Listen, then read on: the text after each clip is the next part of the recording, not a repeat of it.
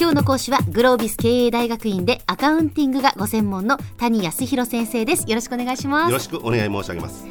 えー、アカウンティングは6つの大陸によって形作られているという話をしていただいています。まあその世界地図にそのアカウンティングの世界を見立ててですね、それをこう6つに分けて、まあ一つ一つその会計の中の重要な項目というのをね紹介していただいているんですが、今日は先生どういうお話になるんでしょうか？はい、今回はその中の第5大陸企業統治についてお話しさせてください。はい。ここでは委託と受託という2つの言葉がキーワードとなります。うん。まあ、まずその六大大陸のどこに位置づけられるのかご紹介してください。はい。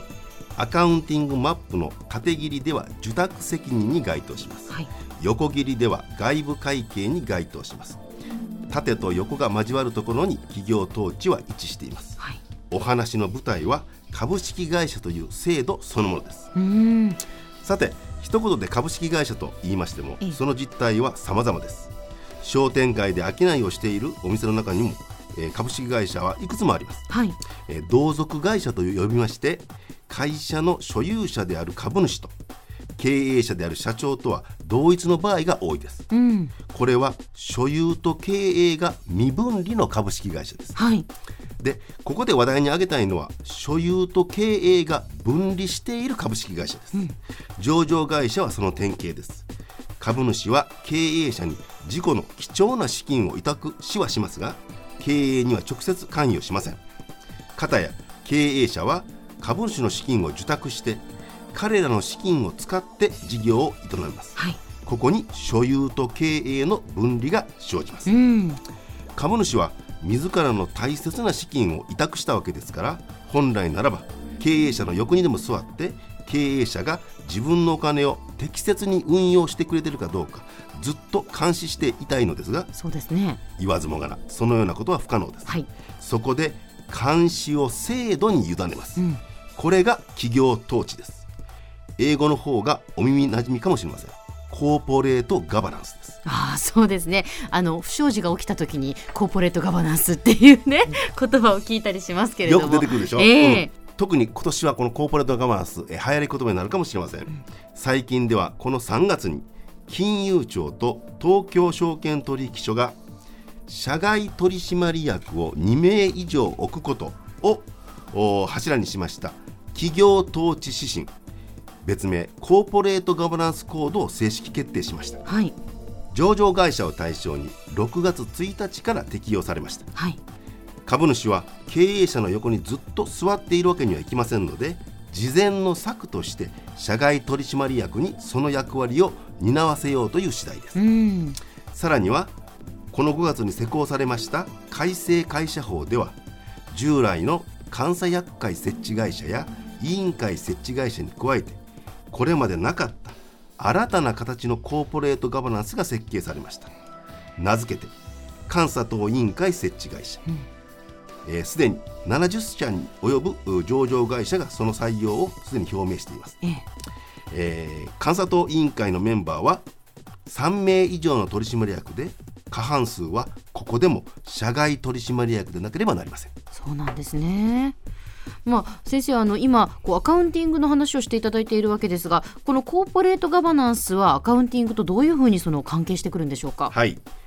株主はあ経営者に資金を委託します、うん、経営者は株主の資金を受託します、はい、経営者はいわば他人のお金を預かっているわけですからその運用がうまくいってもしくじってもその顛末について株主にきちんと説明する責任があります、はい、この説明責任のことを英語でアカウンタビリティと言います。ほらアカウンティングが入ってるでしょ？そうですね。アカウンタビリティ入ってます。経営者から株主への説明責任は第一義的には財務諸表を通じて発されます。すで、に第三大陸財務報告の会でご紹介した三種の一覧表の項です。ああ、はい、三種の一覧表おさらいします。えっ、ー、と貸借対照表と損益計算書とキャッシュフロー計算書の三つですね。はい、お見事。はい、なおここで忘れてはいけない前提条件なんですけれども、財務諸表が虚偽や過ちを含まず適正にされていることここが重要です、うん、自明のことですけれども偽りの決算報告書では経営者の説明責任が果たされたことにはなりません、はい、そこで私ども会社外部の公認会計士や監査法人が監査を行い財務諸表の適正性を保証します。合わせて会社内部の監査機関によっても監査が行われます、会社内部の監査機関などといえば難しそうですけれどもおそらく聴取者の皆さんがお勤めの会社にも監査役と呼ばれる役員さんがおられるのではないでしょうか。これは上場会社に限った話ではありません。日本の株式会社の監査機関といえば大半が監査役ですうん、そうですね。まああの役職名としてね、取締役、そしてこの監査役っていうのはこう聞きなじみのある役職名ですよね。はい。で、先にご紹介申し上げました監査等委員会設置会社という新しいコーポレートガバナンスは実は従来の監査役会に変えて監査等委員会に監査機能を持たせようというとの趣旨です。うんそしてこの監査等委員会メンバーの過半数は先に申し上げました通り社外取締役でなければなりませんから。ここでは監査機能よりもさらに範囲が広い監督機能が期待されていると思います。監督機能というのは何でしょうか？はい。会社の利益を偽って過大に報告しようとしている。これを改めるのが監査機能です、ええ経営者が株主の利益を犠牲にして自らの利益を追求しようとしている。これを防ぐのが監督機能です。はあそうなんですね。では先生今日のまとめをお願いします。はい。アカウンティングマップの第5大陸は企業統治です。経営者は自らの受託責任を果たすべく適正な財務諸表を作成しなければなりません。ここで鍵となるのが会社内外で実施される監査です今日の講師はグロービス経営大学院でアカウンティングがご専門の谷康弘先生でした。どうもありがとうございました。どうもありがとうございました。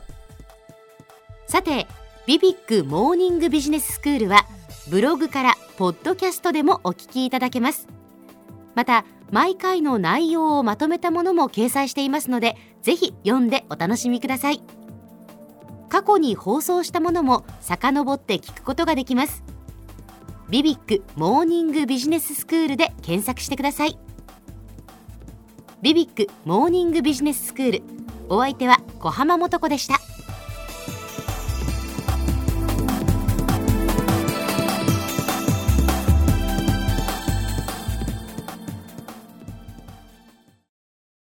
続々ぐいぐいメラメラつながる。ゾワゾワハラハラメキメキ。つながるズキズキ。モワモワほかほか。つながる。キリキリ。ザワザワキュンキュン。ガンガン。ワクワク。ウズウズドキドキ。ルンルンバクバク。九州人のいろんな気持ちつなげます。九州から輝こう。キラキラつながる。 QTNet